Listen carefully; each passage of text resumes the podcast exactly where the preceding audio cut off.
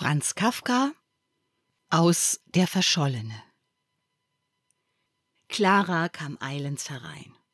Sichtlich bös rief sie Was soll denn das? und klatschte auf ihren Rock. Karl wollte erst antworten, bis sie höflicher war.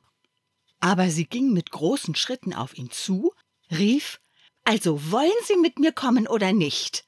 und stieß ihn mit Absicht oder bloß in der Erregung derartig an die Brust, dass er aus dem Fenster gestürzt wäre, hätte er nicht noch im letzten Augenblick vom Fensterbrett gleitend mit den Füßen den Zimmerboden berührt.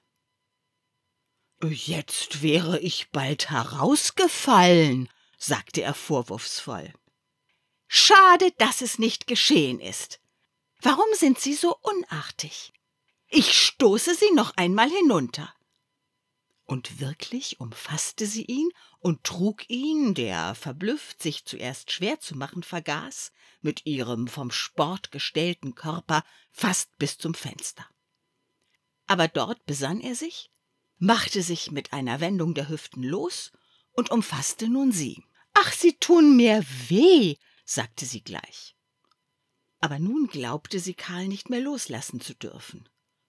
Er ließ ihr zwar Freiheit, Schritte nach Belieben zu machen, folgte ihr aber und ließ sie nicht los. Es war auch so leicht, sie in ihrem engen Kleid zu umfassen.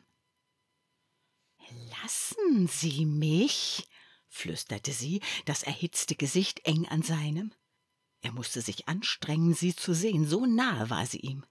Lassen Sie mich, ich werde Ihnen etwas Schönes geben. Warum seufzt sie so? dachte Karl. Es kann ihr nicht wehtun.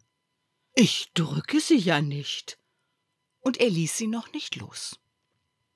Aber plötzlich, nach einem Augenblick unachtsamen, schweigenden Dastehens, fühlte er wieder ihre wachsende Kraft an seinem Leib, und sie hatte sich ihm entwunden, fasste ihn mit gut ausgenütztem Obergriff, wehrte seine Beine mit Fußstellungen einer fremdartigen Kampftechnik ab und trieb ihn vor sich, mit großartiger Regelmäßigkeit atemholend, gegen die Wand. Dort war aber ein Kanapee, auf das legte sie Karl hin und sagte, ohne sich allzu sehr zu ihm hinabzubeugen Jetzt rühr dich, wenn du kannst. Katze, Tolle Katze, konnte Karl gerade noch aus dem Durcheinander von Wut und Scham rufen, in dem er sich befand.